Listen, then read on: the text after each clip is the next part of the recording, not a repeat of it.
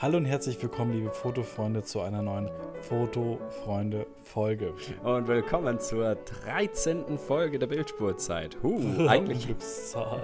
ja, und die hätte eigentlich auch schon letzte Woche sein sollen. Deswegen hat es offenbar auch nicht geklappt, dass wir uns mal synchronisieren. Du bist ja auf dem Segelturn gewesen. Erzähl mal. Ja, und da darf man die 13 auch gar nicht in, in, in den Mund nehmen, weil Unglückszahlen und Schiffmanns, Seemanns Aberglaube ist natürlich sehr wichtig. Und lass Äh, mich nee, raten, aber- du hast die äh, Minolta Weathermatic äh, mit ausgeführt. Ähm, nein, habe ich nicht. Du hast. Ich habe es mir überlegt. Ich habe es wirklich überlegt und ich hätte sie auch wunderbar gebrauchen können, weil in Kroatien kann man schon ganz gut unter Wasser fotografieren da, Hm. wo wir waren. Mich hat es im Nachhinein echt geärgert, aber ich hatte diese eine Minolta ähm, Point-and-Shoot äh, mit dem 35 mm Festbrennweite hatte ich dabei. Und die Drohne. Äh, äh, dieses kreiselige. Ding. Ich mag die. Die ist bloß ein bisschen laut. Ja, ich bin, ich bin absolut kein Fan von diesem Ding. Ich finde die so unwertig vom Anfassen her ein grauseliges Teil.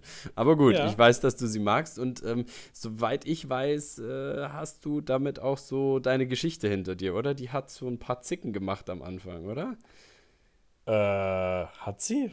Ich habe es wahrscheinlich schon wieder verdrängt. Na, soweit ich, die weiß, ist das ja schon die zweite, die du davon hast, oder? Die erste, die du Was? hattest, die hast du Nee, ja dann nee. schon wieder. Also von den Weathermatics meinst du? Nee, nicht von den Weathermatics, von dieser Minolta Point and Shoot. Da hat doch Nee, irgendwas. Hat dann, die hat mal den Film nicht transportiert, dann hat die. Ja, das macht die ab und zu. das macht die immer noch ab und zu manchmal. Ach so. Aber wenn wenn's dann einmal transportiert, dann, dann passt. Also ich habe jetzt bei dem, deswegen habe ich es auch mitgenommen. Ich hatte einen Film schon länger drin und ich wollte die jetzt einfach dann mal durchhaben. Und du warst etwas stutzig, als nach Bild 37, Bild 38, 39, 40 kam und irgendwie Nee, nahm das Ganze kein Ende. das ist doch so ein Nee. Klassiker, oder? Und Ja, dann macht man sich langsam so, Sorgen. stimmt. Und dann merkt Ja, man irgendwie so, ah shit, ich habe die ganze Zeit auf ein und dieselbe Stelle auf dem Film belichtet. Verdammt. Ähm, mir ist es tatsächlich mal passiert ähm, bei meiner FE und ich habe dann, aber irgendwann habe ich eigentlich schon immer gea darauf geachtet, ob sich quasi der äh, Rückspulknopf mitdreht, also ob das dann auch funktioniert. Mhm. Und nachdem der das getan hat, habe ich mich da auch nicht gewundert. Aber ich habe mich dann schon gewundert, dass dann plötzlich Bild 41, 42 und so weiter. Und letzten Endes, ja, kam dann halt irgendwie raus, okay, der Film ist halt erst irgendwie ab Bild 10 oder sowas, ähm, hat er sich wieder weitergespult oder so. Also die ersten 10 Bilder waren alle auf einem Fleck, mehr oder weniger. Und erst dann hat die Weiterspul-Dings gegriffen. Das war ein bisschen Interessant, aber auch ärgerlich. das, ja. Ja, interessant, dass es irgendwie dann doch klappt nach zehnmal äh, Fehlfotografieren. Ja, irgendwann greift es dann doch vielleicht. Ich weiß es auch nicht, was da der, Ja. der Grund dahinter war. Aber war auf jeden Fall keine Fehlfunktion von der Kamera, sondern war einfach der Film irgendwie falsch eingelegt. Mhm. Genau. Ja. Ich habe hier gerade zur Zeit, wenn ich es gerade sehe, hier so ein Riesenproblem mit so komischen Stinkwanzen. Die sind hier überall und jetzt kommt, kriecht gerade schon wieder eine meiner Vorhangstange entlang und das ist so. uah. Und die sind auch inzwischen ein bisschen langsam geworden, nachdem die, äh, die Wärme so ein bisschen weg ist. Und jetzt suchen sie immer noch irgendwie so warme Plätze, aber sie sind schon ein bisschen dröge. Und wenn sie jetzt auf dem Rücken liegen, dann kommen sie nicht mehr so recht auf die Beine und du denkst dir immer so, oh, wieder eine tote Wanze. Ja, nein, sie bewegt sich nur Äh. gerade nicht. Und dann, Boah. Boah. dann rührt sie sich doch wieder. Oft starrt ich lüstern auf die starren Glieder, das war nur Schein, das regte, das rührte sich wieder. Der alte Tod verlor die rasche Kraft, das Ob sogar ist lange zweifelhaft. Ja, das ist ein Rätsel bis zur nächsten Woche. Dieses äh, schöne Stück Text, ähm, wer weiß es, gerne bitte in die Kommentare. Apropos Also, ich Kommentare. weiß es ja, aber ich kann es nicht erzählen. Nein, du darfst es jetzt noch nicht erzählen. Wenn es bis nächste Woche niemand herausgefunden hat, ähm, dann, darf's, äh, dann darfst du es auflösen. Shit, dann muss ich es doch herausfinden. Ähm, ja, genau. Apropos Kommentare. Ja, apropos Mhm. Kommentare. Wir haben viele, viele nette Kommentare gekriegt. Wir haben auch wieder viel E-Mails bekommen. Ähm, das ist tatsächlich ähm, ein bisschen unübersichtlich langsam, weil wir beide ja auch noch irgendwie einen, einen Job verfolgen. Deswegen bitte nicht böse sein, wenn es manchmal ein bisschen länger dauert, bis wir die Kommentare be oder beziehungsweise bis wir vor allen Dingen E-Mails ähm, Ja. und sowas anschauen. Ähm, wir, ja, sind dran, Wir haben- aber es kann ein bisschen dauern. Genau. Wir widmen uns wie immer den Kommentaren und allem, was von euch so kommt, dann ganz am Ende von unserem Podcast. Und jetzt würde ich sagen, ähm, steigen wir erstmal wirklich ein in die Thematik und heute mit einer ganz, ganz freudigen Nachricht zu Beginn. Ich hatte ja angekündigt im, ich glaube, letzten Podcast war es, dass einer von euch, ein netter Zuhörer, sich äh, bereit erklärt hat, mir eine ähm, Praktika L zu schenken. Was ich schon ziemlich, ziemlich cool fand. Ähm, ja. Und dann, ich, dann kam sie nicht. Er hatte sie zuerst dummerweise irgendwie an die falsche Adresse geschickt. Dann musste sie erst wieder zurück, bis er sie dann wieder Och, losschicken nee. konnte. Ja, es war, es war ein relatives Hickhack und ein, ein großes äh, Hin und Her. Aber jetzt kann ich sagen, die Kamera ist hier und ähm, so far. Also ich, ich habe noch nicht viel gemacht. Ich dachte mir so, bevor ich da jetzt einen Film einlege, mache ich jetzt auch nicht mehr viel. Ähm, ist sicher ist sicher nicht, dass ich wieder hier irgendwas äh, zerstöre an dem Ding. Aber sie ist da und sie scheint auch zu funktionieren. Hat jetzt noch keinen Film bei mir gesehen, aber wir werden, wir werden mal sehen. Genau. Also, an dieser Stelle vielen, vielen Dank an den Manuel Gennerich, der mir diese Kamera geschickt hat oder der uns diese Kamera geschickt hat. Ähm, ich bin Dankeschön. totaler Fan davon. Ja. Und ähm, ich werde dich und euch hier auch auf dem Laufenden halten, ähm, wie es damit weitergeht. Jetzt möchte ich euch natürlich in den Genuss kommen lassen von diesem Sound. Und? Welche Zeit? Was? Welche Zeit? Mhm. Das, war, das war doch lange. 100. 35. Was? Ja, nochmal genau hin.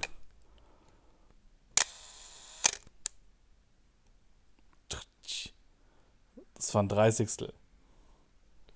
Ich spiele dir mal ein 30. vor.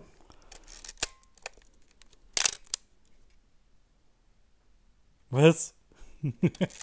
Und jetzt nochmal das, was ich vorher vorgespielt hatte. Aber da ist ja ein viel längerer Vorlauf, oder? Als bei dem das ist kein Vorlauf, das ist die Zeit. Das ist die Zeit. Ach mhm. so. Dann ist es doch eine Sekunde oder so. Bingo Bongo. So einfach hätte es sein können. Ich dachte, du kommst gleich drauf. Naja. Ah, okay. Ah, nee, genau. Ja. Sie, ähm, sie, sie, funktioniert wirklich gut. Ich habe auch eine Batterie schon eingelegt, weil dieses äh, Gerät hat jetzt endlich die neue Batterie. Die ursprünglichen Batterien, die in diese Praktika reingekommen sind, die waren ein bisschen dicker, glaube ich, sogar als AA-Batterien und fast genauso lang, glaube ich. Aber ähm, die hat jetzt eben so eine kleinere gehabt, die hatte ich dann sogar zu Hause und der Belichtungsmesser, ich habe ihn schon mal ausprobiert, der scheint auch so weit zu tun. Also es ist quasi ein, äh, eine Nadel an der Seite eingeblendet und ähm, ja, wie so ein wie so ein V und du musst diese Nadel quasi in die Mitte von diesem V quasi bringen mit der Einstellung. Und du kannst, ähm, weil es eine MTL5B ist, eben nur bei äh, Arbeitsblende messen. Das mhm. heißt, der Blendenmessknopf, der drückt gleichzeitig, ist auch gleichzeitig der Abblendknopf, also drückt auch gleichzeitig quasi den, den Stift hinten rein, damit die Springblende auch zugeht. Genau. Ähm, das, das ist auf jeden Fall eine spannende Geschichte und da bin ich jetzt mal gespannt, ob das soweit funktioniert, weil die elektronische Blendenwertübertragung, die zwar mein Pancola ähm, 1,850 mm könnte, ist an dieser Kamera gar nicht vorgesehen und funktioniert da gar nicht. Genau. Ja, wäre ja. die, ähm, das ist wahrscheinlich ein bisschen zu, zu von, von was Jahr ist die Kamera? Die Oh, das habe ich gar nicht nachgeschaut, weil die Praktika L-Serie, die ist ja relativ lange so in der Form gebaut worden. Es ist 69 losgegangen und da hat es jetzt aber schon ganz viele gegeben. Also das war die Zeit von LLC, VLC, LCL, LTL, weiß ich nicht, keine Ahnung, irgendeine von mhm. denen, die ich gerade genannt habe, gibt es nicht. Welche weiß ich jetzt gerade nicht. Ähm, aber auf jeden Fall so diese erste Generation, dann gab es eine zweite Generation und ich glaube, das ist insgesamt sogar schon die dritte Generation und ich würde sie so auf Ende der 70er schätzen. Weiß es aber jetzt gerade nicht auswendig. Genau, und man muss damit sagen, ist sie halt Zeitgenossin von ähm, eben Nikon FE und äh, Minolta XD7 wahrscheinlich, so ungefähr. Ja. Ähm, und ja, da, dagegen würde ich sagen, stinkt sie ein bisschen ab. Wenn du sie dir anschaust, eben 69, als sie neu rausgekommen ist, die Praktika L, beziehungsweise eben ganz besonders natürlich die, ähm, oh, jetzt weiß ich es wieder nicht mehr. VLC ist es nicht, das ist dieser Media Player. ähm, da kann ich mir die Typenbezeichnung nie merken, aber auf jeden Fall die aus der ersten Generation, mhm. die bei Offenblende ja. messen konnte. Das war nämlich überhaupt die allererste Kamera, ähm, die eine hm, elektronische Blendenwertübertragung äh, an die Kamera gehabt hat. Also das war schon auch ein ziemlicher äh, Quantensprung, den die da in Dresden okay. gemacht haben. Und danach kam dann aber nicht mehr so wahnsinnig viel. Also das war dann erstmal schon so der, ja, der größte Sprung, den sie gemacht haben. Und darauf haben sie sich dann ziemlich lange ausgeruht. Also ich meine, gut, der Verschluss war noch ziemlich gut. Der ging bis mhm. zur Tausendstel Sekunde. Sie haben sich nicht an dem Wettstreit beteiligt, den ähm, in Japan die Hersteller gemacht haben, immer schnellere Verschlüsse zu bauen. Also im Wesentlichen waren das Seiko und Copal. Die anderen Kamerahersteller haben sich überhaupt nicht getraut, einen eigenen Verschluss herzustellen. Das heißt, ähm, die schärfsten Kontrahenten im Kamerabusiness in Japan haben dieselben Verschlüsse gehabt. Also mhm. eine Minolta und eine Nikon aus dieser Zeit haben vermutlich Psycho. alle Psycho oder Kopalverschlüsse. Mhm. Genau, und ähm, Praktika hat eben ein ganz eigenes Patent angemeldet und hat da eben nicht diesen, diesen, Seit, also diesen Seitwärtsverschluss gehabt, also der nur an einer Seite gehalten wird, sondern die haben da hinten so eine Schere, die dann eben auf und zu geht bei den beiden Verschlüssen, also beim oberen und beim unteren. Und der ist objektivgewandt. Also das siehst du dann auf der Objektivseite. Auf der Rückseite sehen die Verschlüsse ähm, Psycho, Copal, Praktika, alle. alle relativ ähnlich aus. Genau. Mhm. Ja, und das war, wie gesagt, also so in der Anfangszeit echt ein, ein Riesenprojekt, ein Riesenschritt. 69, muss man sagen, war ja der Kameramarkt auch ja, in Dresden so ein bisschen am Ende schon. Wir haben mhm. relativ äh, mistige Produkte eigentlich nur noch gehabt. Das wurde sich sehr verzettelt mit irgendwelchen Kameras, die Zentralverschlüsse hatten erst, die ähm, zwar gut gemeint waren, aber irgendwie nicht ganz den Zeitgeist getroffen haben, wie die Prakti, die einen motorischen Filmtransport hatte, aber eben ähm, in der DDR offenbar keine vernünftigen Batterien gab und so weiter und so fort. Also da waren, da waren viele, viele Probleme ähm, zu bewältigen und deswegen haben sie in der Zeit nicht viel Sinnvolles gemacht, aber eben ja. die Entwicklung von der neuen Praktika L-Serie, die ist eben geglückt und man muss eben sagen, die Praktika L-Serie ist dafür auch ähm, vermutlich die, ja nicht die längst gebaute Kamera, aus Dresden, aber zumindest wahrscheinlich die am zweitlängsten gebaute, würde ich sagen. Ja, doch, müsste, müsste sie schon sein. Ähm, kleines Rätsel für dich, weißt du, welches die ähm, längsten gebaute Kamera aus Dresden ist? Oh. Rätsel, äh, Rätsel heißt, ich sollte drauf kommen. Ja, da kommst du auf jeden Fall drauf, weil du bist und warst. Die Pentacon 6. Ja, genau. Ja, okay, okay. Richtig. Also wenn du quasi die Prakti 6 schon als erste Variante davon siehst mm, und dann eben über die Prakti 6 2 zur Pentacon 6 ähm, bis dann zur Exakta 66, die ja mhm. eben äh, von, oh, frag mich nicht mehr wem. IHG. Der IHG. Was? Nein. Nein, nein, nein, nein, nein, die, die Exakta 66, nicht die, nicht die normale Exakta. Ach so, nicht die Exakta 6x6. Doch, aber die Exakta 66, also die, die quasi ähm, so, ein, so ein Silikongehäuse hatte und innen ah, okay. drin aber ähm, Pentacon 6 Teile.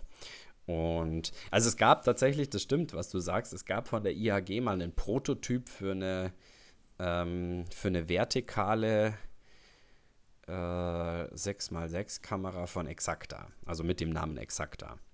Ja. Aber die ist nicht in Serie gebaut worden, soweit ich weiß, glaube ich. Also es gab auch okay. zuerst natürlich noch die, diesen Vorgänger, also bevor es die Kleinbild Exakta gab, also die Kine Exakta, gab es natürlich auch noch die große, aber es gab auch noch mal irgendwann so ein so ein Klotz, der so ein bisschen wie eine Hochglanz, äh, Hochglanz, sage ich schon, eine Hochkant Hasselblatt irgendwie ausgesehen hat. Die habe mhm. ich mal meine ich, auf Ebay gesehen. Genau, so einen Prototypen davon. Auf jeden Fall. Genau.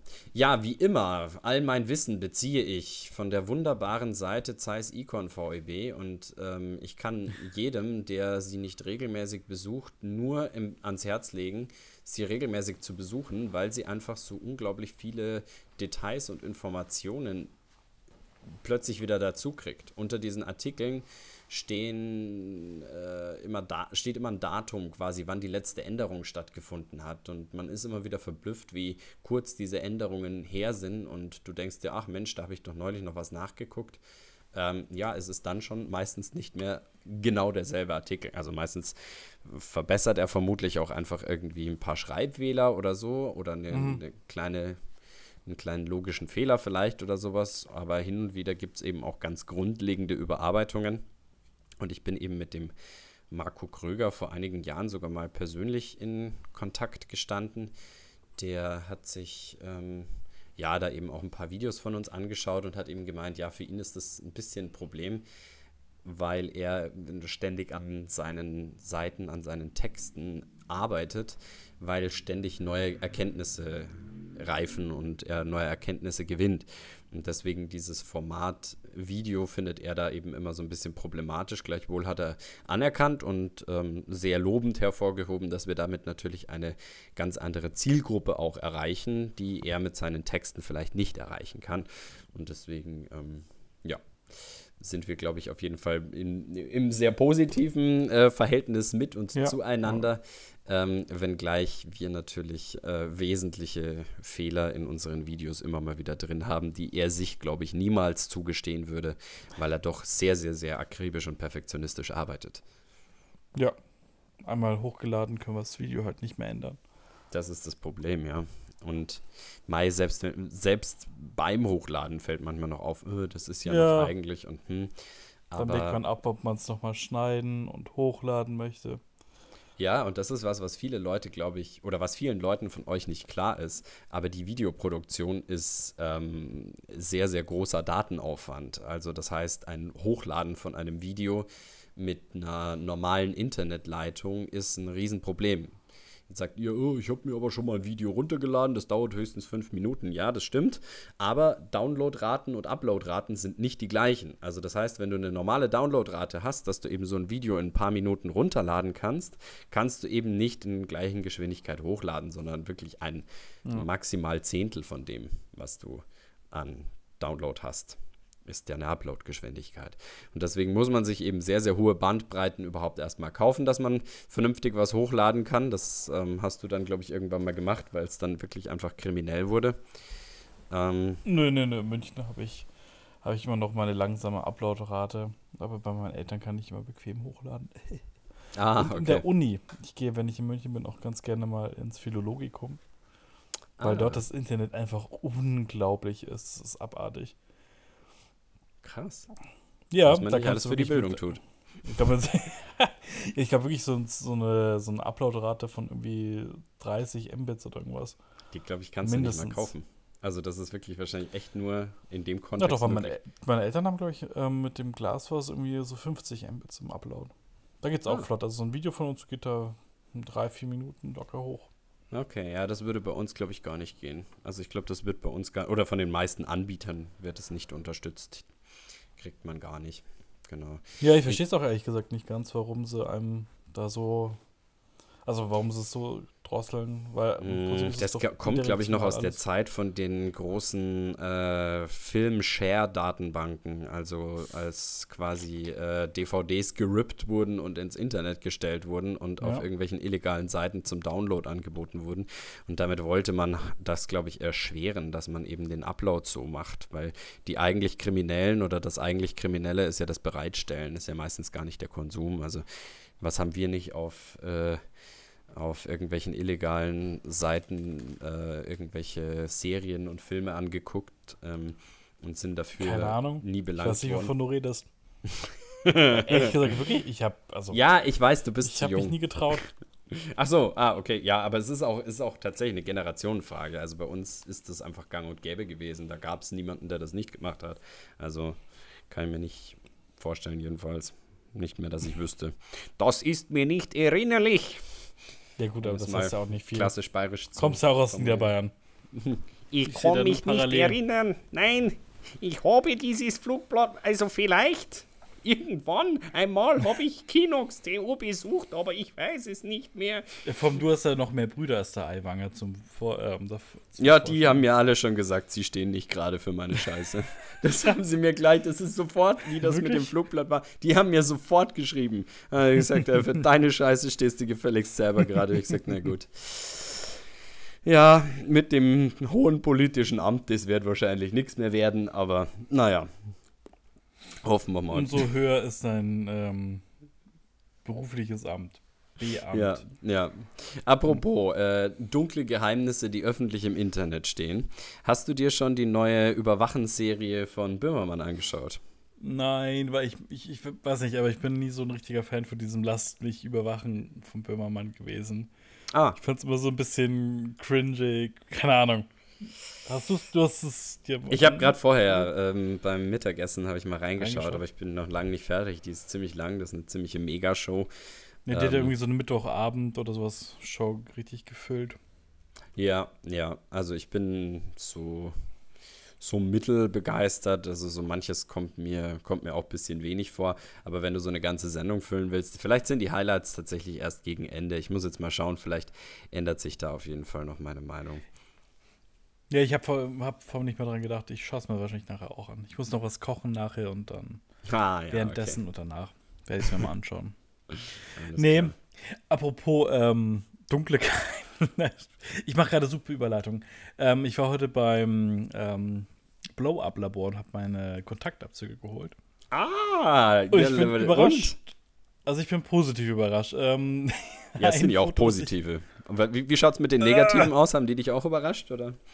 Ähm, ja, aber auch negativ. Nein,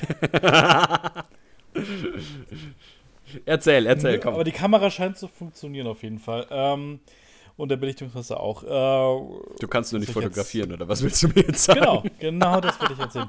Oh nein, echt? Nein, das soll eigentlich, äh, nö, ich finde es eigentlich gar nicht so schlecht. Ich, die Frage ist, wie kann ich sie am besten, ich muss dann nachher ein Foto machen und dann schicke ich es dir mal. Ähm, das Einzige ist, ein Foto hat mal meine Schwester ich, für mir gemacht, äh, das ist hoffnungslos unscharf. Aber Mhm. selbst, aber sonst gibt es gar nicht mal so viele Fokusfehler, soweit ich es jetzt von den Kontaktabzügen sehen kann. Ein paar Belichtungssachen sind manchmal nicht so ganz geil. Da bin ich mir nicht sicher, ob ich da selber falsch eingestellt habe oder ob es am Belichtungsmesser lag oder ich hoffe mal nicht, dass es an der Kamera selber lag, aber wenn ein Foto von zehn irgendwie komisch belichtet ist, dann wird es nicht an der Kamera liegen, oder? Was meinst du? Hm, nicht Also nicht unbedingt ausgeschlossen. Also ich meine, Aber eher unwahrscheinlich, oder? auch nicht unbedingt. Manchmal klemmen halt irgendwelche Zeiten. Ist, ist halt die Frage, weißt du, ist das Bild überbelichtet oder unterbelichtet? Unterbelichtet. Dann ist es vermutlich nicht die Kamera, weil die Kamera, ähm, also wenn ein alter Verschluss, der Ja, verharzt dann und jetzt- dann belichtet er länger, als er aufgab. sollte. Ja, Genau. stimmt. Also- Hätte ich auch mal denken können. Die Wahrscheinlichkeit ist dann eher, dass du, jetzt lass mich mal kurz überlegen, aber eigentlich auch nicht, dass der Belichtungsmesser nicht richtig gearbeitet hat. Die Wahrscheinlichkeit ist eher ein Einstellungsfehler dann vermutlich. Ja, sogar. wahrscheinlich, oder? Ja. sagen. Es war ja immer so nervig, weil ich halt immer auf die ISO 800 rechnen musste und dann habe ich wahrscheinlich einfach mal einen falschen Gedankengang gehabt mit dem Verschieb, mit dem Ah, ah, ist da kein 8 doch, der Veralux hat einen Nee. ISO 800. Nein, 400. Ganz What? sicher. Also Also meine, meine, auf meine, Fall. haben das alle. Also meine Veraluxe haben alle, glaube ich, bis sogar Nein. 3200. Nein. Jetzt, ja, also jetzt, jetzt, zeig jetzt Foto, sprich, zeig sprich Foto. weiter und ich, äh, und ich, sprich schau weiter. mal ganz kurz. Ähm, aber sonst bin ich immer schauen, ähm, wie sich, wie es jetzt zum Digitalisieren hat irgendwie hinbekommen. Oder wie wir das dann mal machen. Mit dem Vergrößerer. Aber bin mal ganz guter Dinge. Und, ähm, aber eine Sache, die vom Blow-Up, das habe ich erst jetzt gesehen, haben einen Bogen doppelt belichtet. Also, äh, ich habe zweimal den Bogen 5 bekommen als Kontaktabzug und der eine fehlt. Äh, okay. Ja. Ich muss nochmal mit Ihnen reden. Ja, ich habe keine Lust. Aber ja, muss ich machen. Ja, würde ich schon machen. Also Ja, ich ja. meine, das ist ja, ein Ver- also es kann ja mal passieren. Nein, Ähm, nein, nein. Also hier möchte ich sagen 1600. Hier geht mein Veralux. Zeig mal, zeig, zeig. Zeig, zeig, zeig. Wieso- Hier. Wieso Hier, geht hier, deiner hier. bis 1600? Oh, ich sehe nichts. Zu nah dran, Alter. Hm? Ernsthaft? Ja, sollte schon passen eigentlich. Ja, du bist immer noch scharf. Also, ich weiß.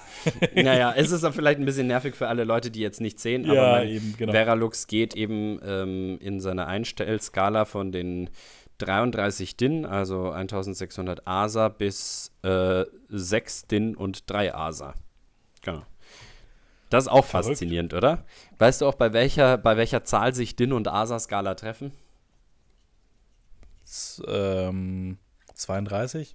12. 12 Zwölf. DIN und äh, 12 ASA sind das gleiche. Faszinierend. Mysteriös. Das wäre was für Jonathan Frakes. Und Ja, genau, ist diese Geschichte wahr? Oder wollten wir sie nur an der Nase herumführen? Gott, da habe ich heute noch teilweise Albträume von denen, von der, vor allem von der Sendung, wo dann irgend so ein rotes Licht irgendwo war und dann war diese Geschichte auch noch wahr oder sowas. Oh Gott, oh Wenn Gott. dann in irgendwelchen Und Hotels. dann war das nur das Licht vom Videorekorder, okay, ja, das ist. Äh, Ja, aber genau das ist das Problem. In irgendwelchen Hotelzimmern so Feuermelder oder auch so Fernseher und so rote Lichter. Ich werde da paranoid nachts. das packe ich gar nicht. Das packe ich überhaupt nicht. Ich fand die immer so ungruselig, wie man sich nur denken konnte, weil die, die, die wahr waren, waren ja meistens so, dass du dir gedacht hast, so, ja, okay. Und die, die falsch waren, die waren so offensichtlich falsch, dass du dir gedacht hast, so, okay, mm, komische Gruselgeschichte, aber irgendwie auch nicht gruselig genug, weil man will ja noch die Illusion der Wahrheit irgendwie erwecken. Ähm, naja, Was du im Alter hast, dann an, einsehen dürfen. zwölf, glaube ich, elf, zwölf, sowas wahrscheinlich. Ja, guck, ich war viel jünger, als ich das angesehen habe. Ich glaube, wie alt war ich? Ja, ja, ich war da sicher sieben, acht. Das Mhm, sind große ja. Unterschiede zu dem. Das große kann schon sein, das kann tatsächlich sein, ja. Aber wir schweifen schon wieder viel zu sehr vom Thema ab. Und ähm, weil wir gerade dabei sind, so schön abzuschweifen, ich möchte jetzt gerne weiterhin über deine ähm, Kontaktabzüge hören, möchte aber im Vorfeld noch den Vinyl-Tipp der Woche besprechen. Ich Ja. habe hier nämlich eine kleine Auswahl an Schallplatten mitgebracht. Und zwar haben sie alle ein was gemeinsam. Sie sind alle alt. Kaputt. Äh, nein, sie sind alle alt. Ähm, und sie sind alle aus den 70er Jahren, nee, aus den 70er, 80er Jahren. Und sie sind alle von Reinhard May. Ach so, ich, Mhm. Genau, wir sind jetzt mal ein bisschen im Alphabet vorgerückt. Wir haben jetzt eigentlich alles mit A abgehackt, haben wir schon gesagt. stimmt. Deswegen, Deswegen als würde ich, jetzt, R. ich würde dich jetzt einfach fragen wollen, welches ist denn dein Lieblings-Reinhard May-Lied? Ähm, der, wie heißt das? Der Mörder ist immer der Gärtner. Ah, ein guter alter Klassiker. Das habe ich hier, glaube ich, auch irgendwo. Jetzt muss ich bloß schnell schauen. Das ist. Der ähm, Mörder ist immer der Gärtner. und er schlägt er schlägt erbarmungslos zu. Zu. Der Mörder ist immer der Gärtner. Ah ja, hier, das ist, glaube ich, zwar ein Compilation-Album. Genau, die 16 Ja. großen Chansons. Reinhard May, Alles, was Ah. ich habe, die Hör zu Langspielplatte. Und ähm, es ist ein wunderbar schönes Foto von ihm in einem ähm, gelben Pullover vor einem unscharfen Flugzeug im Hintergrund. Hm, warum nur dieses Flugzeug? Es gibt da so ein Lied, das werde ich jetzt nicht nennen, von Reinhard May, was sehr, sehr viel Bekanntheit erlangt hat, was ich aber gar nicht so wahnsinnig schätze, weil seine anderen Lieder alle so viel besser sind als dieses. Ja, Startbahn Ost, äh, irgendwas. Ach, keine Ahnung. Ja, nee, aber dann machen wir, der Mörder ist immer der Gärtner. Gut, dann pack das doch in die Playlist rein, dann haben wir den Vinyl-Tipp der Woche. Alles, was ich habe von Reinhard May, beziehungsweise das Album, muss ich sagen, weiß ich jetzt gerade nicht. Ich bin aus jenem Holze. Ist das Aha. anscheinend. Mhm, Okay. Ja, äh, der war auch über Jahr und Tag, äh, war der immer sehr, sehr fleißig und hat einiges an Alben produziert und produziert auch nach wie vor. Ich glaube, alle zwei Jahre, glaube ich, kommt irgendwie ein neues Album raus und auch die neueren sind gar nicht so schlecht. Ja. Und ich war jetzt auch mal beim Konzert gewesen, aber der Mann Du ist warst ein. beim Konzert. Ja, in München. Beim Wann? Reinhard May. Hm, wann war denn das? Letztes Jahr. Letztes Ah, Jahr. okay. Oder war es dieses Jahr? Könnte auch dieses Jahr gewesen sein. Ich denke mal in Schuljahren. Es war letztes Schuljahr, aber ich glaube, es war dieses Jahr. das Ach, war noch irgendwie, Transformation. Ja, das war noch irgendwie so ein, so ein Corona-Konzert, was nachgeholt wurde. Mhm, Okay. Aber May Reinhard May ist halt auch ein sentimentaler alter Mann geworden. Die Lieder waren alle sehr schmalzig. Ich war nicht mehr so begeistert. Seine lustigen Jahre sind auf jeden Fall vorbei und wenn man auch in die Jahre gekommen ist, dann findet man das vielleicht schön. Ich persönlich Ja. fand es ein bisschen schmalzig und äh, trübsinnig. Ja, Hatte mich irgendwie auf was Lustigeres gefreut. die Zeiten sind aber halt eben nicht lustig, Valentin. Ich fürchte auch. Und ich meine, wer den Tod eines Kindes verkraften muss, der verliert vielleicht auch einfach langsam den Humor. Das kann man auch verstehen. Ja. Ist, ähm ja, wohl die Geschichte. Auf jeden Fall ähm, hätten wir damit den Vinyl-Tipp abgehakt und ich möchte bitte wieder zurückkommen zu etwas Erfreulicherem und zwar ähm, deinen äh, Kontaktabzügen. Erzähl mir davon und äh, wie sieht das Ganze aus? Also, wie habe ich mir das vorzustellen? Wie groß sind die? Wie, wie schauen die aus? Also ich hatte es ein bisschen anders vorgestellt. Es sind quasi einfach immer nur ein DIN A4-Bogen, auf dem ein kompletter Film abgelichtet ist. Aber, Aber- wie hättest du dir denn sonst einen Kontaktabzug Ich weiß nicht, ich hatte, mir- ich hatte mir vorgestellt, dass es dann alles so, dass jedes eine so eine kleine Karte ist quasi. Aber das ist natürlich komplett albern. Ach so, naja, gut, ich meine, so war es ja beim, äh, äh, Flash. Flash war das so, genau, diese Genau, sogenannten Kontakte, ja. Genau, deswegen habe ich das halt erwartet. Mhm, aber mein. Nö, aber die. Was soll ich da am besten erzählen? Ich habe. Ich habe ja vier Portra 800. Vier Portra 800 hatte ich. Ah, super, jetzt fällt alles runter. Und diese zwei Sinistil 50 und eben von dem einen Sinistil 50 fehlt der Kontaktabzug. Mhm. Deswegen weiß ich jetzt nicht genau, wie ich die Fotos einschätzen kann. Aber sonst, ich kann mal jetzt, jetzt mal einen Bogen hier. Pappen auch schön aufeinander. Okay, also wenn ich das jetzt so richtig sehe, dann ist das auch wirklich ein klassischer Kontaktabzug. Also da ist jetzt nichts digital gemacht, sondern die Bilder sind wirklich einfach auf dieses Ja. Blatt Papier draufgelegt und das ist durchgeleuchtet worden. Genau, man sieht auch an dem, am Rand die schönen Bezeichnungen vom Film. Genau, das ist auch einfach Fuji Crystal Archivpapier, oder? Fuji Crystal Archivpapier Supreme HD for Digital Premium. Aha, ja, genau, aber die Sachen sind nicht mal digital gemacht und trotzdem sind sie ganz cool. Ja, schon, Genau. also. Ja, also wenn ich das sehe und die, die Farben von den Bildern sind natürlich jetzt nicht immer hundertprozentig richtig, ähm, sondern Ja. sind auch teilweise eben farblich nicht gut auskorrigiert. Aber sie scheinen auf jeden Fall so zu funktionieren. Und wenn man sowas äh, macht auf so einem Blatt Papier, dann klappt das wohl auch ganz gut. Ich bin ja auch schon lange mal irgendwie gewillt, etwas mit äh, Farbpapier zu machen, weil es ja so sensationell günstig ist. Also RA4-Papier kostet ja im Vergleich zu Schwarz-Weiß-Papier ja eigentlich quasi nichts. Aber ich habe mir, Also, mhm. nee, aber ich habe quasi mir vorgenommen, ich mache das nur, wenn ich ähm, so eine Maschine habe, durch die ich die pa Papiere durchlaufen lassen kann. Also ich bin nicht gewillt, die Schalen einzeln zu temperieren und mit der Zange die Bilder von Bad zu Bad zu heben. Das ist mir jetzt ehrlich gesagt ein bisschen zu blöd. Was ist das dann für eine Maschine? Also, da gibt es verschiedene. Also die sind auch tatsächlich fürs Heimlabor, für den, für den Hobby-Anwender gedacht. Da gibt es eben so von Durst so, so Dinger, die sind, weiß ich nicht, so einen Meter lang ungefähr und, weiß ich nicht, so 20, 30 Zentimeter hoch. Und Okay. da kannst du halt eben das Papier reinlegen, dann sind da innen drin so Motorwalzen und die schieben das quasi so durch diese verschiedenen Bäder dann durch. Und wenn du das alles richtig eingestellt und temperiert hast, dann sollte es im Idealfall eigentlich funktionieren. Ähm, und damit hört sich hätte aber man teuer halt, an.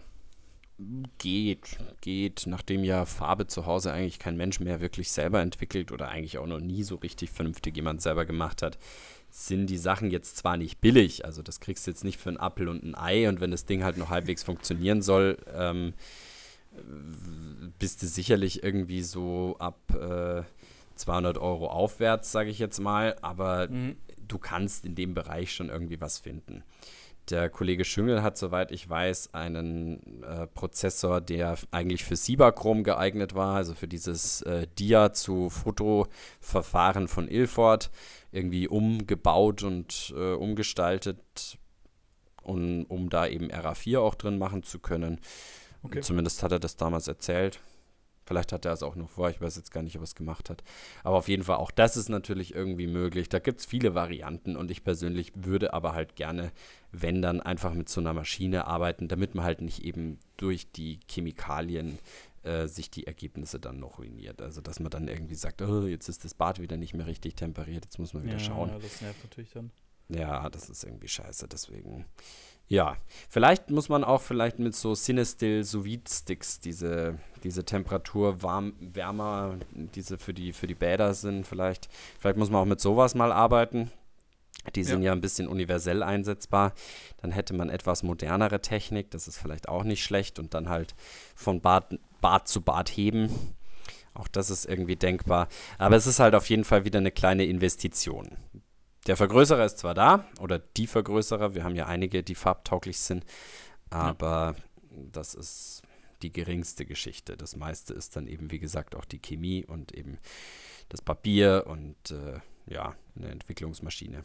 Auch die Lampen, die wir hier haben, sollten eigentlich dafür geeignet sein. Also die ähm, Natriumdampflampen, die ja, oh, ich glaube, was waren es denn, 520 Nanometer oder irgend sowas, emittieren auf jeden Fall irgendwie so eine ganz schmale Spektrallinie oder sogar zwei ganz schmale, dicht nebeneinander liegende Spektrallinien fabrizieren. Und zwar so schmale Spektrallinien, dass das äh, nicht mal LEDs so sauber hinkriegen. Okay. Also, Na gut, ja. wenn du ein Element da hast, das ist ja rein, was ein Element, oder? Elemente sind ja immer in der Wellenlänge rein. Dann ein Element von LED meinst du? Nee, nee, nee, nee, äh, ein Element, oder? Also Elemente aus dem Periodensystem der Elemente, meine ich. Ach so, ja, ja, also nachdem das quasi das, nur Natriumdampf ist, quasi ja, ja, da. das meine ich. Mm, ja. Und das ist natürlich bei LEDs schwieriger. Das ist dann so. Ja, ich weiß nicht, woran das dann wiederum genau liegt. Also theoretisch ähm, machen LEDs oder einzelne LEDs schon auch ein schmales Spektrum aber halt eben nicht nur eine Spektrallinie. Also die sind ein bisschen breiter schon und vor allen Dingen sind ja meistens nicht nur eine LED in so einem Gerät drin, sondern irgendwie, äh, nicht 15, 20 Stück oder so. Und dann wird es schon wieder kritisch, weil die alle ein bisschen in verschiedene Richtungen ausscheren und damit natürlich wieder eine große Problematik ja, schaffen. Und deswegen ist ja der Heiland, der nicht der Heiland Herr und Erlöser, sondern der Heiland, äh, der diese verschiedenfarbigen Lichter für die Vergrößerer baut. Also doch. Ähm, ja, genau. Der mit dem farbigen Licht. Oh. ähm, der äh, ist immer tatsächlich offenbar damit beschäftigt, seine Rohware LEDs ähm, sortenrein äh, erstmal auszumessen. Also erstmal zu gucken, dass die Sachen auch wirklich dieses Spektrum haben, was sie eben angeben. Oh Gott. Das hört sich sehr mühselig an.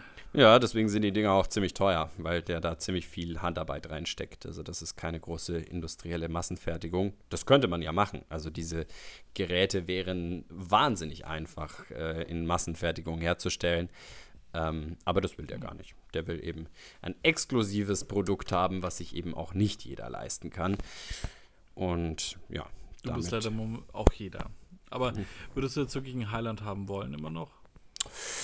Oh, das ist eine gute Frage.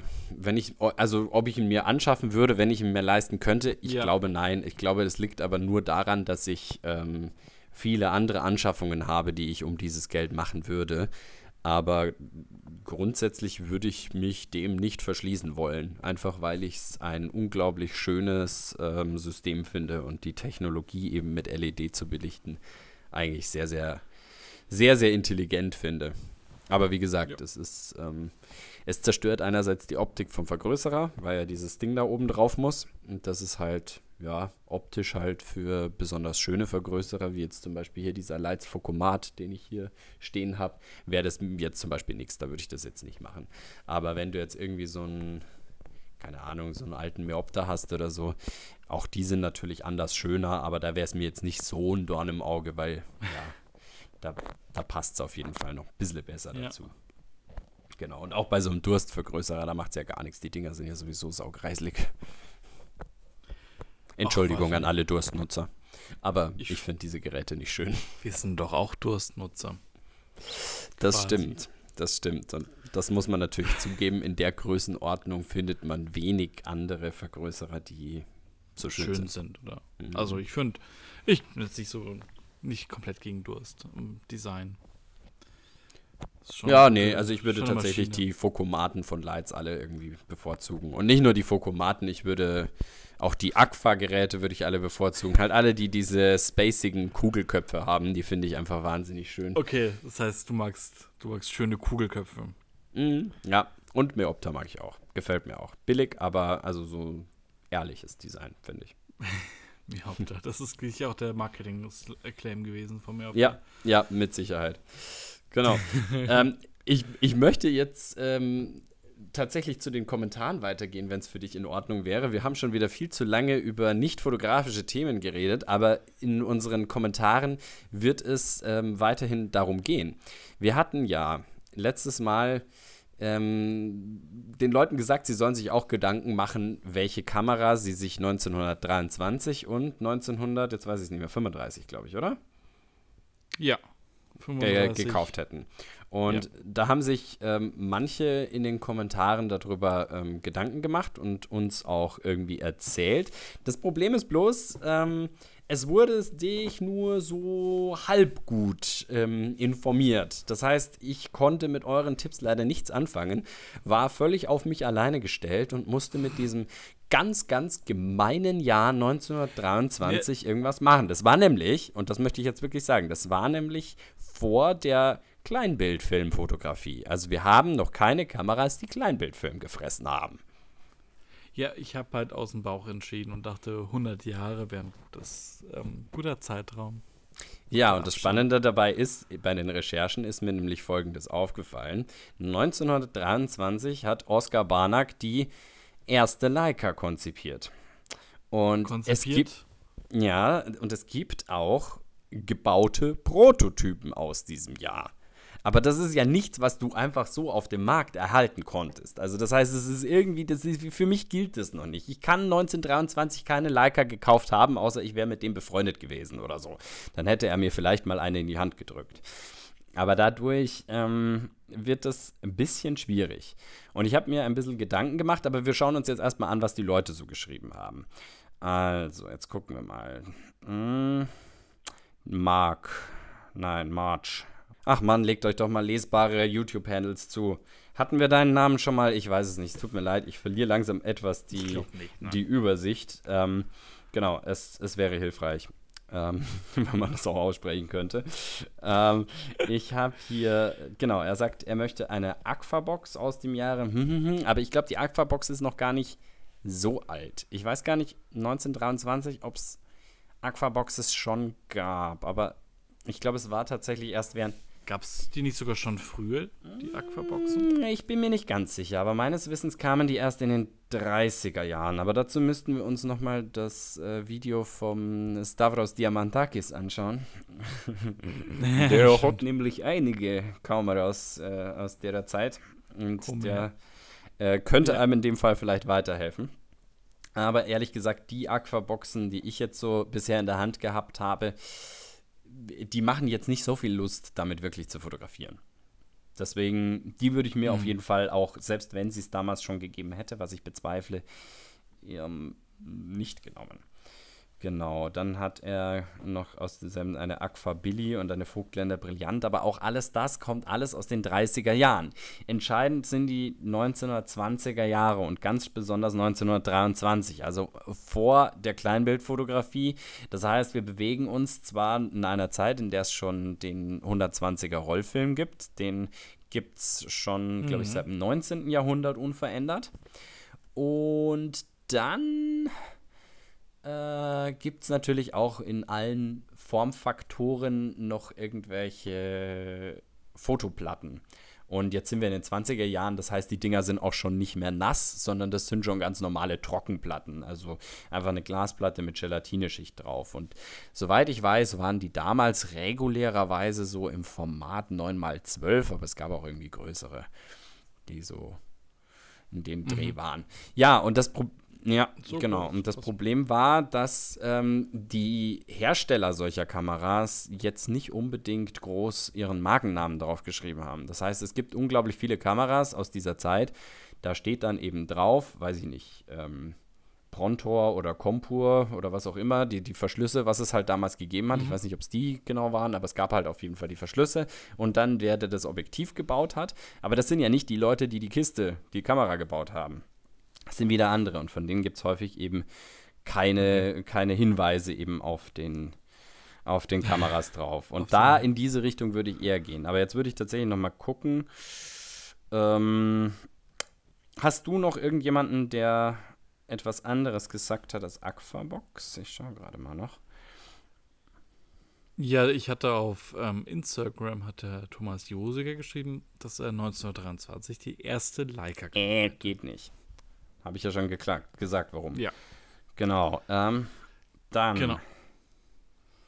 Da, da, da, da. Was haben wir denn noch? Dann haben wir. mm,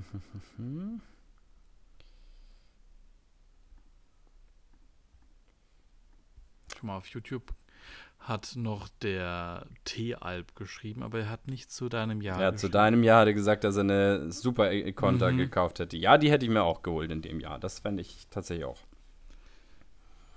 Ja, findest du meine Wahl, die ich dann demnächst auch enthüllen werde, nicht Hm, gut? Ich weiß sie nicht mehr. Ich habe es vergessen, welche du enthüllen willst. Deswegen alles gut. Wir haben. Ah, okay, Mm, okay. Aber ich glaube, also so, wenn ich das lese, Aber ist es, glaube ich, auf jeden. Fall meins. Genau. Ja. Okay, ansonsten hat sich niemand dazu geäußert. Mm, deswegen werde ich jetzt äh, von mir aus äußern, was ich mir geholt hätte. Und zwar äh, mangels äh, großen Wissens und mangels wirklich der Zeit, mich in etwas tiefer einzulesen, habe ich mich entschieden. Äh, ja, super. Hier, danke. Jetzt habe ich es wieder gefunden. Ich habe es mir ja aufgeschrieben, nämlich. habe ich mich entschieden, eine Kamera zu nehmen, die von Bayer hergestellt wurde und ganz cool aussieht und sich äh, Edith nennt, das Modell. Und das hat eben ein äh, Rodenstock-Objektiv. Und äh, jetzt muss ich mal direkt schauen, ob da irgendwo ein Name von einem Verschluss draufsteht, den ich irgendwie erkennen kann. Aber kann es auch.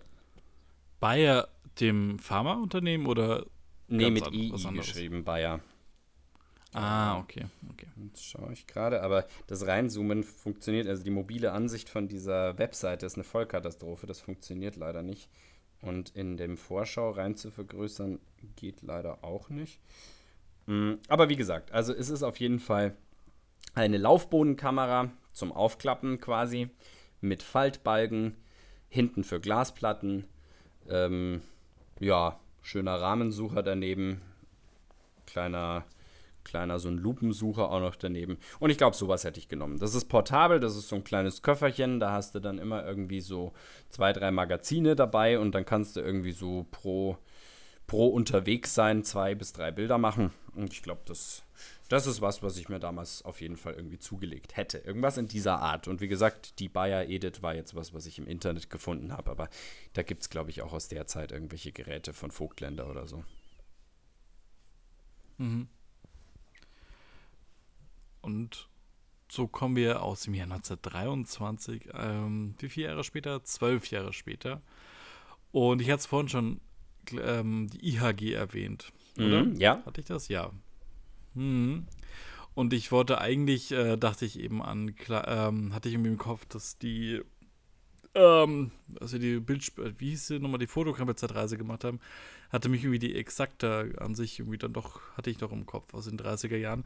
Und dachte schon, dass ich die Kine Exakta nehmen kann, aber die kam leider ein Jahr oder eigentlich nur drei Monate zu spät auf den Markt. Mhm. Deswegen habe ich mich jetzt für die Exakta B entschieden. Und zwar war das die erste Kamera mit einer eingebauten Blitzsynchronisation. Ich finde das schon äußerst luxuriös, wenn ich mir vorstellen kann, dass ich dann quasi zu der Zeit schon irgendwo bequem mit einem Blitz fotografieren kann. Mit meiner Kompetenz im Blitz fotografieren und dann nicht irgendwie manuell was machen muss. Mhm. Nicht schlecht, nicht schlecht. Ja. Okay.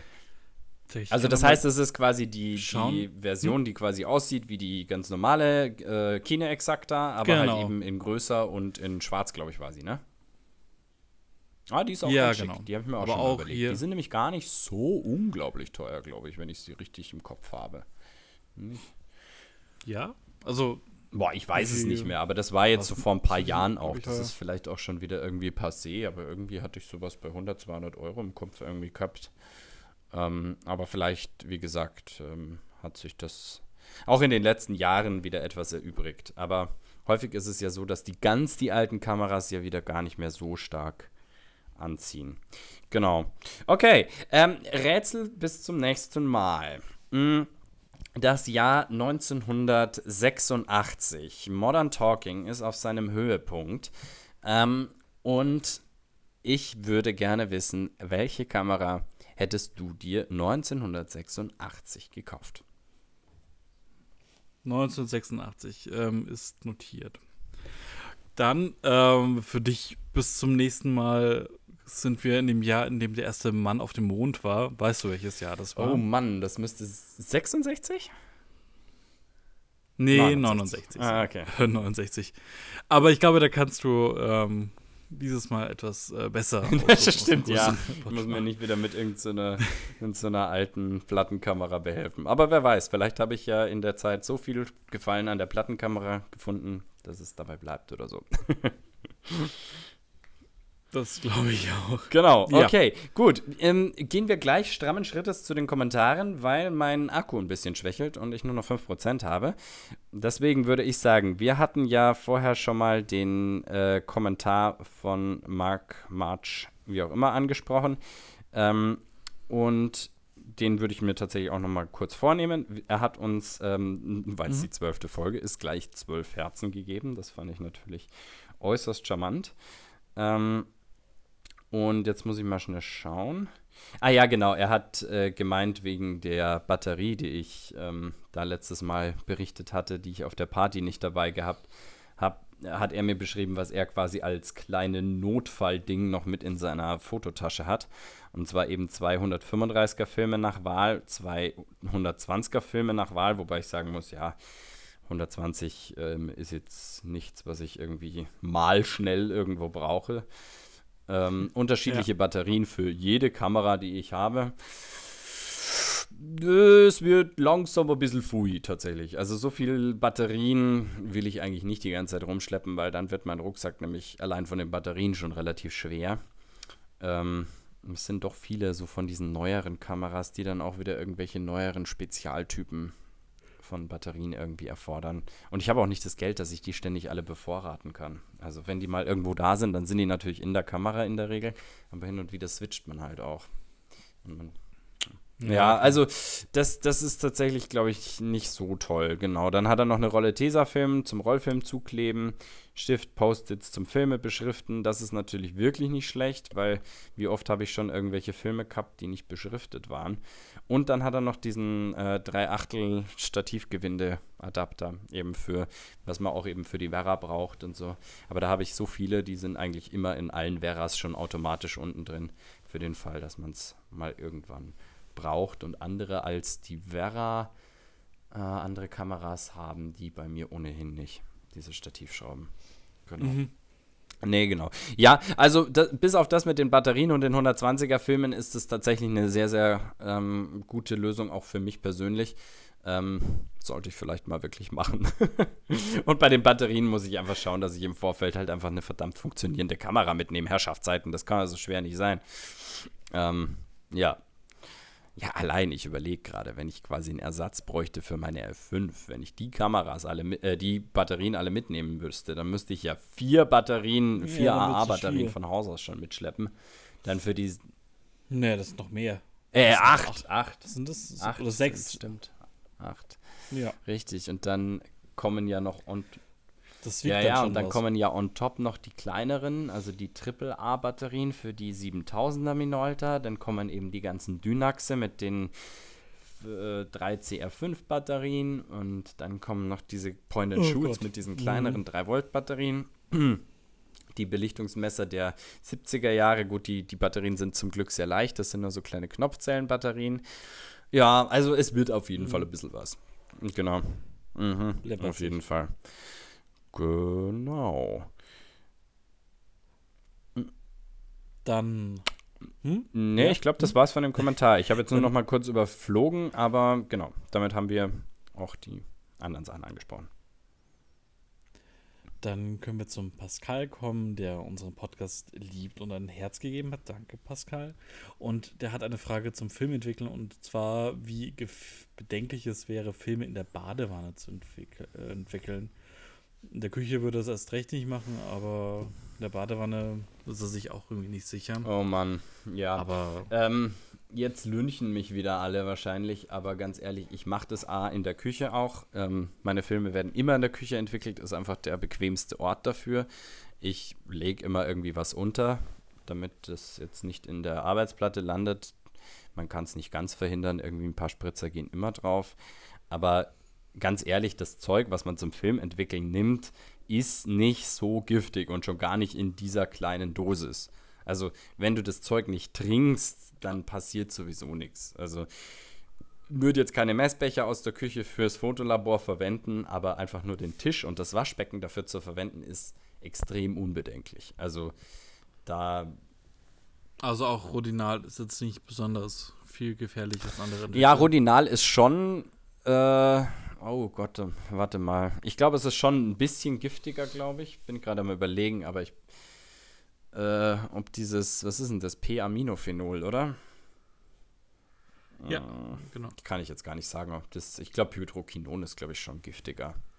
Und das ist, glaube ich, bei Rodinal gar nicht drin. Ähm, aber in den meisten anderen Entwicklern wiederum schon. Ergo würde ich sagen, puh, keine Ahnung. Ich, ich weiß es nicht. Es ist auf jeden Fall. Also, Also nee, also ich würde machen. jetzt keine, wie heißen die, diese Stain-Entwickler da, diese. Mh, äh, äh, äh, äh, ich komme gerade nicht drauf. Da gibt es so, da gibt's so eine spezielle Entwicklungssubstanz, ähm, die besonders giftig ist. Ähm, so ein Special-Entwickler, der so ein bisschen stained. Den hat mir der Thomas Josiger mal geschickt, ähm, was mich auch sehr gefreut hat. Da habe ich ein bisschen damit rumexperimentiert, aber da bin ich dann schon auch nicht in meiner Küche gewesen, sondern das habe ich dann schon auch unten in meinem Fotolabor gemacht, weil der ist ein bisschen giftiger. Aber ganz ehrlich, wenn du alles nachher wieder schön abwischst, also ich meine, was soll denn sein? Wie viel, wie viel Rest bleibt denn da da? Nimm einen anderen Lappen als den, den du in der Küche nimmst und nimm, äh, äh, nimm auch andere Messbecher und ich glaube, dann sollte eigentlich nichts passieren. So. Sei kein Lappen, nimm einen anderen Lappen. Mm, Ja. Ja. Du solltest Ja, bei einer Werbeagentur arbeiten, definitiv. Ja, ich dachte mir schon, ich habe, äh, gut, wir schreifen jetzt nicht Nee, genau. etwas anderem und gehen weiter zu äh, über T-Alp, den hatten wir quasi schon verwurstelt mit ähm, seiner Zeit Super Econta, die er Mhm. als Vorschlag gemacht hatte. Und er hat dann irgendwie noch gemeint, dass er eine Super Nettel 53624 hat. Ähm, wahrscheinlich eine 536 und eine 24. Nee, nee, Die das ist, das ist die Bezeichnung. Die Das ist die Bezeichnung, ja. Ja. Aber mal kurz, aber das sind, ja- die beiden Klappfalter passen problemlos in die Jackentasche? Nein, Das ist die Zeiss Iconta, ist ein Iconta. Klappfalter auch, oder? Ah, ja, stimmt, ne, Iconta, ja Genau. klar. Ja, klar. Also die hatte ich auch mal. Ich hatte auch mal eine Zeiss äh, Super Iconta gehabt und zwar ähm, eine im 6x9 Format, aber eben nicht mit schönem Tessar, sondern mit einem.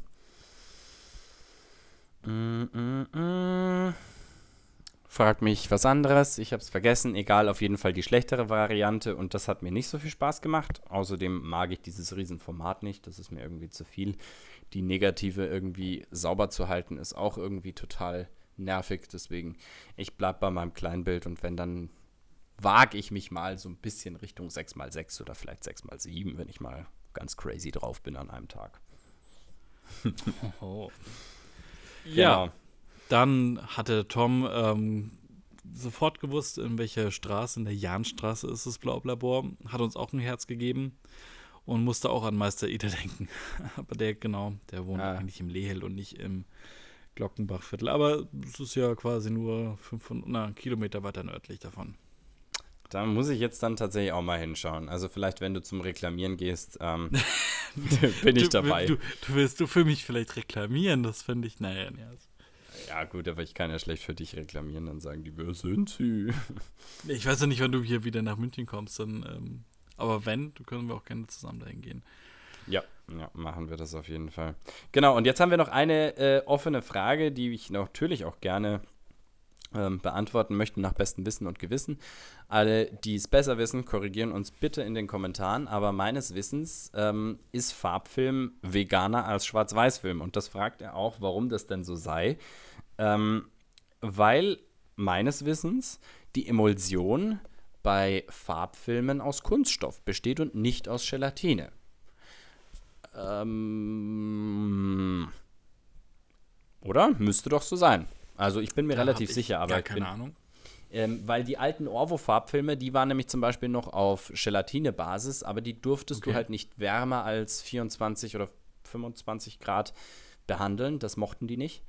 Und ähm, eben um die Temperaturbeständigkeit zu erhöhen, was ja Gelatine eben nicht hat, Gelatine hat ja keine Temperaturbeständigkeit, musste da eben was anderes her und deswegen sind die Dinger eben nicht aus Gelatine. Genau. Agar-Agar und sowas, ich weiß ich nicht, ob es nicht geht oder nicht, also nicht, nicht gemacht wird, ist ähm, in dem Fall für mich jetzt gar nicht so wichtig, aber auf jeden Fall ähm, kannst du Filme auch mit Kunststoffemulsionen aufbauen. Genauso wie du ja Fotopapiere auch, also PE-Papiere haben ja auch keine Gelatine drin, sondern das ist ja auch Kunststoff-coated. Genau. Ja, du, da bin ich mal gespannt, was die Leute in den Kommentaren schreiben. Richtig. Ähm, und damit würde ich es noch- tatsächlich. Hm? Ja, ah, ah, du ich hast hab noch was. Nur zwei nette Kommentare von Spotify noch zur letzten Folge. Ah, Einmal von T. Grazy, wie immer sehr schön zum Anhören und von Klaus, danke, informativ und unterhaltsam wie immer. Aber das wäre es jetzt auch von meiner Seite. Okay, dann, wow. Wir haben heute viel Kommentare gehabt. Ähm, Ja, das hat sich ein bisschen aufgesammelt. Ja, aber da bin ich auch dankbar. Deswegen alle wieder fleißig Kommentare schreiben, Herzen hinterlassen. Danke, dass ihr bis hierher zugehört habt und tschüss, bis zum nächsten Mal. Ja, du meinst eher Tschüss bis Denver. Nee, stimmt, Verzeihung.